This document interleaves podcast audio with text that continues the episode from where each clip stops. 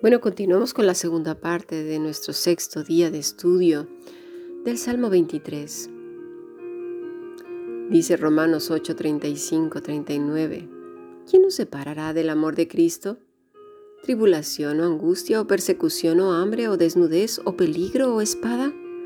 Como está escrito, por causa de ti somos muertos todo el tiempo, somos contados como ovejas de matadero. Antes, en todas estas cosas somos más que vencedores por medio de aquel que nos amó. Por lo cual, estoy seguro de que ni la muerte, ni la vida, ni ángeles, ni principados, ni potestades, ni lo presente, ni lo porvenir, ni lo alto, ni lo profundo, ni ninguna otra cosa creada nos podrá separar del amor de Dios que es en Cristo Jesús, Señor nuestro. ¿Cuántas veces hemos leído este pasaje? Nunca nos imaginamos que íbamos a llegar a este punto, ¿verdad? Y a veces se junta una cosa sobre otra. ¿No te ha pasado que de repente eh, se te rompe una cosa en la casa que además era importante? Se acaba el gas y ahora la luz. No he pagado el recibo. Nos han cortado el agua. ¡Buah! Nos viene una cosa sobre otra. Y no faltan precisamente algunos peligrosos lobos rapaces que ahora andan por ahí enseñando cosas que no son. Dos extremos diferentes. Por un lado te enseñan que no te has arrepentido. Seguramente tienes un montón de pecados por ahí. Y nos pintan un Dios que nos está condenando y nos está castigando y se está deleitando en verte sufrir. Porque claro, no eres de los escogidos. Ni hablar, te quedaste. qué terrible condenación para estos hombres y qué desgracia tan grande. Y por el otro lado te encuentras aquellos que te dicen, no te preocupes, es una prueba, pero ya pasará, ya verás que te espera algo muy grande, porque así como es de difícil esta prueba, ya verás la abundancia que te va a venir. ¿De dónde sacan estas cosas cuando Cristo dice que el reino de los cielos no es comida ni bebida? Que las riquezas de este mundo son eso, pasajeras, donde el orín y el hollín corrompen. Que pongamos las cosas, la mirada, perdón, en las cosas de arriba y no en las de la tierra. Olvidan estos pasajes de Romanos 8, por ejemplo, y ahora vamos a ver Filipenses 4. Hay que centrarnos en la escritura hay que centrarnos en el buen pastor. Vamos a ver qué nos dice nuestro Señor Jesucristo. En Juan 10, en el versículo 7, y volvió pues Jesús a decirles, de cierto, de cierto os digo, yo soy la puerta de las ovejas. Todos los que antes de mí vinieron, ladrones son y salteadores, pero no los oyeron las ovejas. Yo soy la puerta, el que por mí entrare será salvo y entrará y saldrá y hallará pastos el que por mí entrare. Tú puedes entrar hoy mismo. No necesitas que nadie venga a aconsejarte nada. Mira a Jesús, tu buen pastor, escúchalo a Él, porque el ladrón no viene sino para hurtar, matar y destruir, a destruir tu fe y tu esperanza en el Señor. Aunque vinieran tormentas fortísimas, y te estuvieran moviendo y zarandeando como el trigo, recuerda lo que Jesús le dijo a Pedro. Has sido pedido para ser zarandeado como el trigo, pero, pero no temas, no, yo he pedido por ti para que no caigas. El Señor está contigo y a tu lado, no se complace en tu dolor ni en tu llanto. Él te ha escuchado él ha venido para que tengas vida y para que la tengas en abundancia a su lado. Yo soy el buen pastor.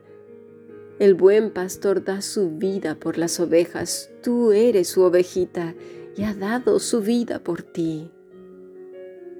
Mas es el asalariado. Todos estos que ahora mismo están predicando un evangelio extraño, peligroso y diferente mas el asalariado y que no es el pastor de quien no son propias las ovejas, Ve venir al lobo y, las, y deja las ovejas y huye, y el lobo arrebata las ovejas y las dispersa.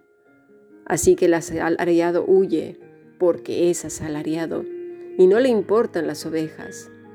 Yo soy el buen pastor y conozco mis ovejas y las mías me conocen. Así como el Padre me conoce, yo conozco al Padre y pongo mi vida por las ovejas. Mis estimados, mis estimadas, a quien tenemos que mirar es al Señor Jesucristo.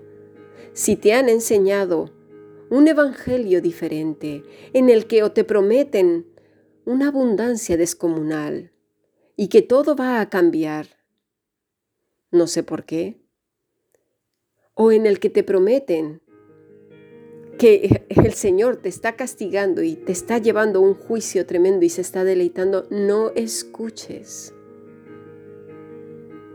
Porque como dice Pablo en Filipenses 4, 11, 13, no lo digo porque tenga escasez, pues he aprendido a contentarme cualquiera que sea mi situación, sé vivir humildemente y sé tener abundancia. En todo y por todo estoy enseñado, así para estar saciado como para tener hambre así para tener abundancia como para padecer necesidad. Todo lo puedo en Cristo que me fortalece. Hay muchas situaciones, muchas cosas que nos aquejan a todos hoy en día. Pueden ser por varias, eh, situaciones o circunstancias.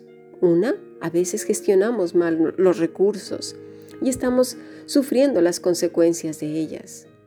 Otra, porque estamos en un mundo caído, lleno de confusión, de permisividad, de violencia, de arrebato, de pasiones desenfrenadas. Y claro, muchas de ellas golpean al creyente. No vamos a estar viviendo en una burbuja. Otra, porque desafortunadamente hay hombres muy malos a nuestro alrededor y aún siendo buenos, aún siendo buenos hijos de Dios, nos golpean. Pero ya lo vimos con nuestro Señor Jesucristo en Marcos 10. Todos aquellos que estén al lado de Cristo, igualmente vamos a padecer la misma suerte. En este mundo tendréis aflicción. Pero no te preocupes, yo he vencido al mundo mientras estés atravesando ese valle de sombra de muerte. No te preocupes, Él estará contigo. Hace mucho sufrí una situación semejante. Nos quedamos sin comida durante mucho tiempo, perdimos la casa, nos quedamos sin agua, sin gas, sin luz. Una situación realmente difícil y durante mucho tiempo. Tenía las dos bandos, uno que nos decía que seguramente estábamos recibiendo el juicio de Dios y por el otro nos prometían que pronto pasaría eso y que Dios nos daría abundancia. Pero estábamos dejando de aprender una lección muy importante. Uno, que era consecuencia de malas gestiones. Dos, estábamos viendo la provisión divina como el maná en el desierto recibíamos alimento una vez al día para cuatro personas, pero era suficiente, no nos, no nos morimos de hambre, aquí estoy. Aprendimos a vivir por fe y no por vista.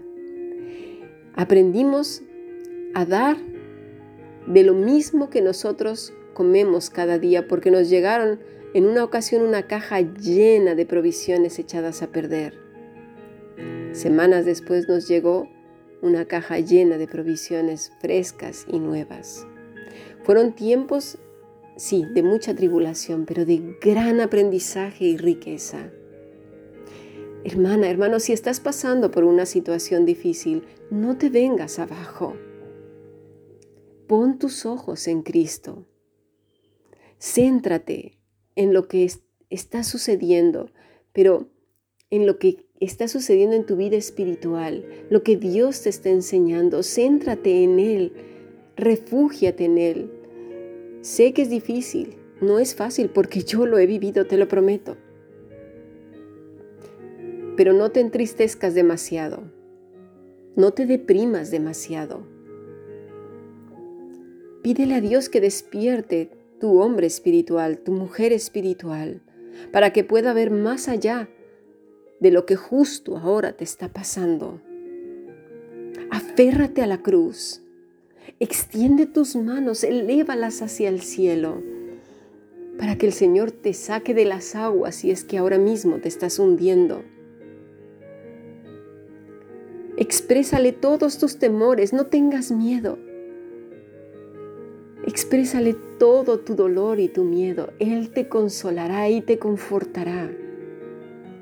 Yo no te voy a decir que las cosas van a cambiar hoy mismo, porque no puedo hacerlo, porque yo misma vi que no cambiaron de un momento a otro.